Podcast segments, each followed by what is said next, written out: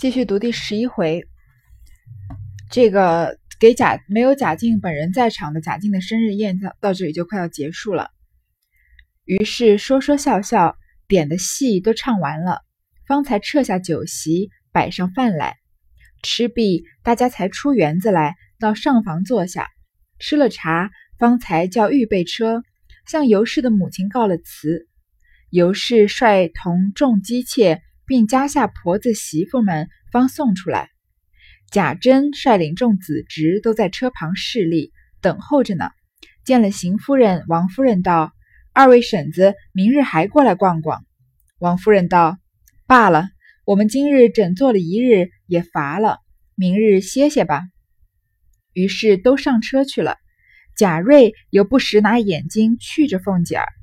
贾珍等进去后，李贵才拉过马来。宝玉骑上，随了王夫人去了。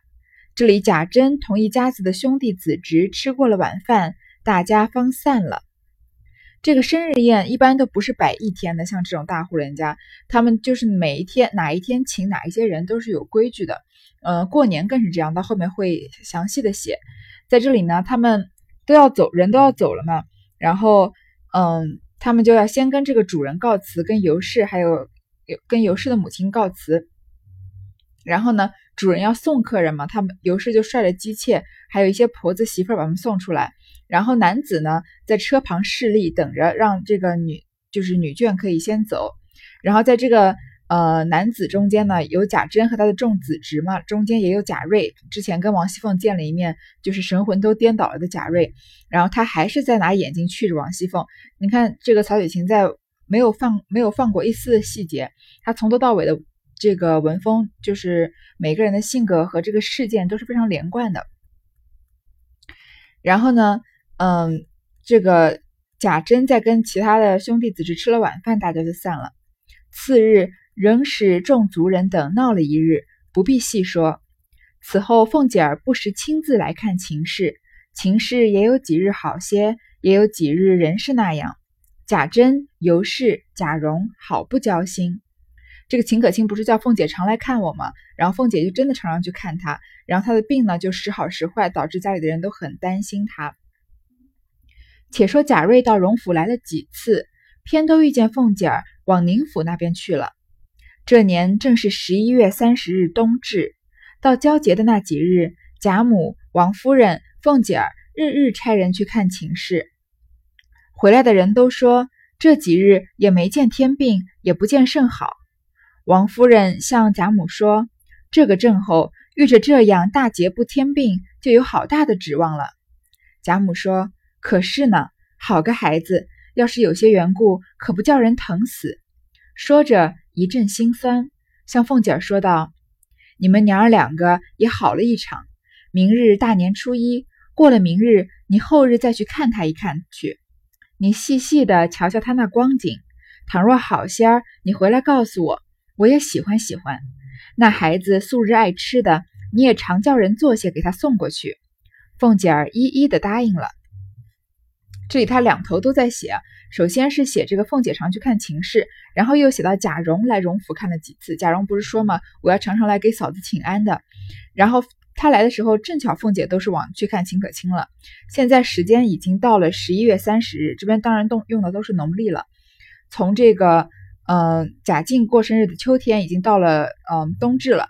不是之前不是这个大夫，嗯，这个张神医说他到春分的时候，要是能挨过挨到春分就好了嘛。所以时间慢慢的在往春天移动的时候，已经到了冬天，是最关键的时候。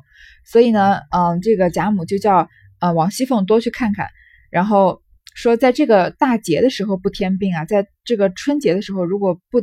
病情不加重呢，等到天气慢慢转暖，就有可能会好了。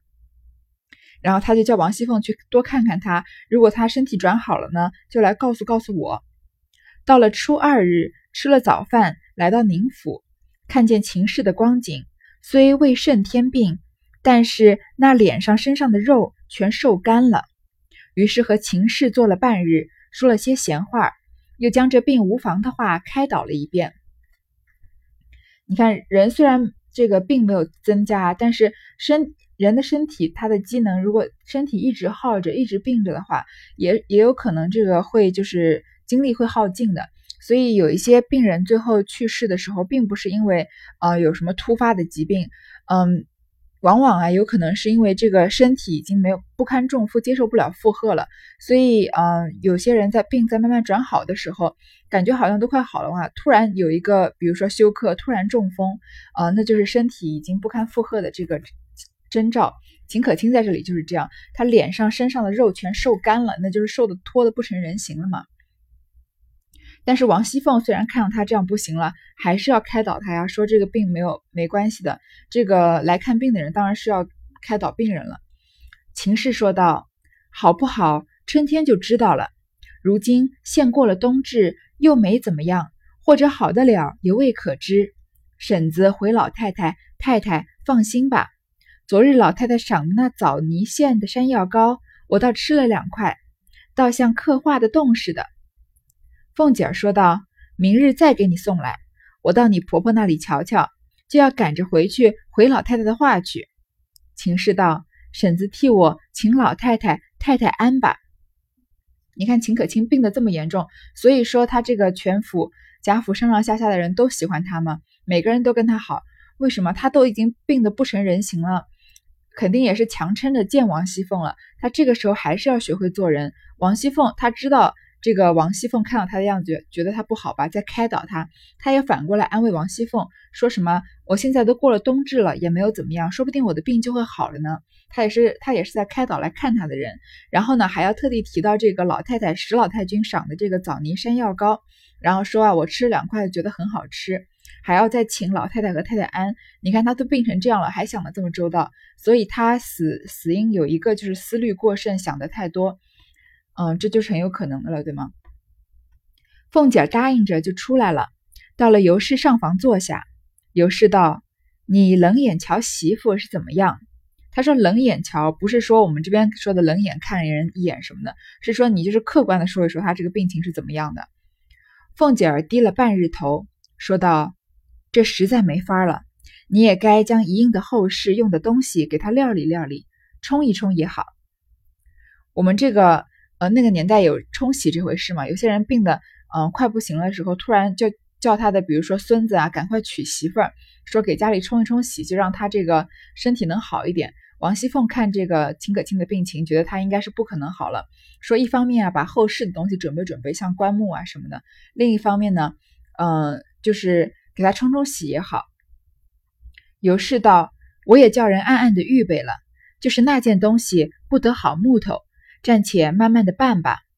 他们这个大户人家下葬不可能随便葬的，对吧？不可能一副薄棺一卷席子就把人给下葬了，所以他们要找好的木头。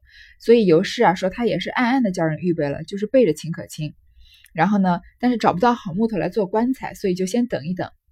于是凤姐吃了茶，说了一会子话，说道：“我要快回去回老太太的话去呢。”尤氏道：“你可缓缓的说，别吓着老太太。”凤姐儿道：“我知道。”尤氏叫这个王熙凤说话不要把这个，呃，不要讲的太直接，因为秦可卿就是快死了嘛，不要吓着史老太君。凤姐情商这么高的人，用得着尤氏提醒她吗？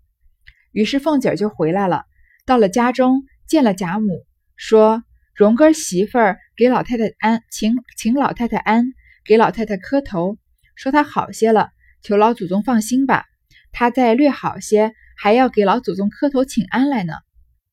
贾母道：“你看他是怎么样？”